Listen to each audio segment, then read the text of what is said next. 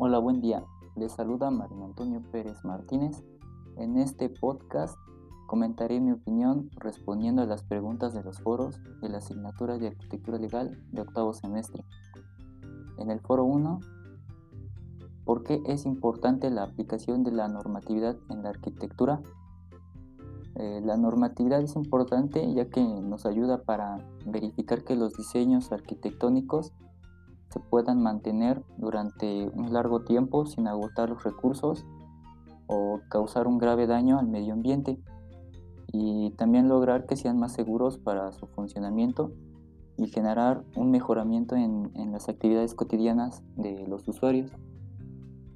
Las, estas normativas nos proporcionan como un modelo sobre el cual nos podemos apoyar o guiar para diseñar y construir y así facilitar todos los componentes de un ambiente estable en el que podamos cumplir con aspectos de seguridad y funcionalidad que deben estar vigentes en la vida cotidiana de todas las personas. El conocer estas normas es esencial para no incumplir, ya que el incumplimiento de estas está penalizado. Eh, la arquitectura es una profesión que debe ser guiada por un número de reglas para que las edificaciones puedan funcionar correctamente y sin peligro alguno. Respondiendo a la segunda pregunta, dentro de la arquitectura y urbanismo, ¿cuáles son las leyes que consideras son las indispensables para su planeación?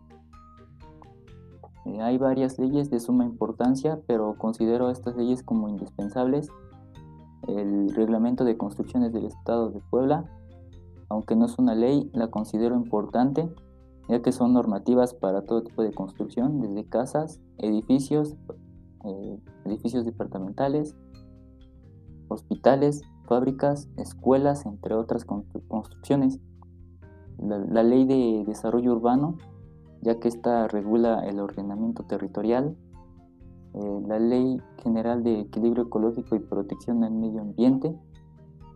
Esta ley protege y aprovecha los recursos naturales de manera eficiente, haciendo que se, pueda obtener unos beneficios como ciudadano. Eh, regula el, uso de suelo y las actividades con el fin de lograr una protección al medio ambiente y su preservación, pero también busca un aprovechamiento sustentable de los recursos naturales. Esto lo hace a partir de un, análisis de deterioro y las posibles formas de aprovechamiento que se puede obtener eh, al momento de construir en ese terreno.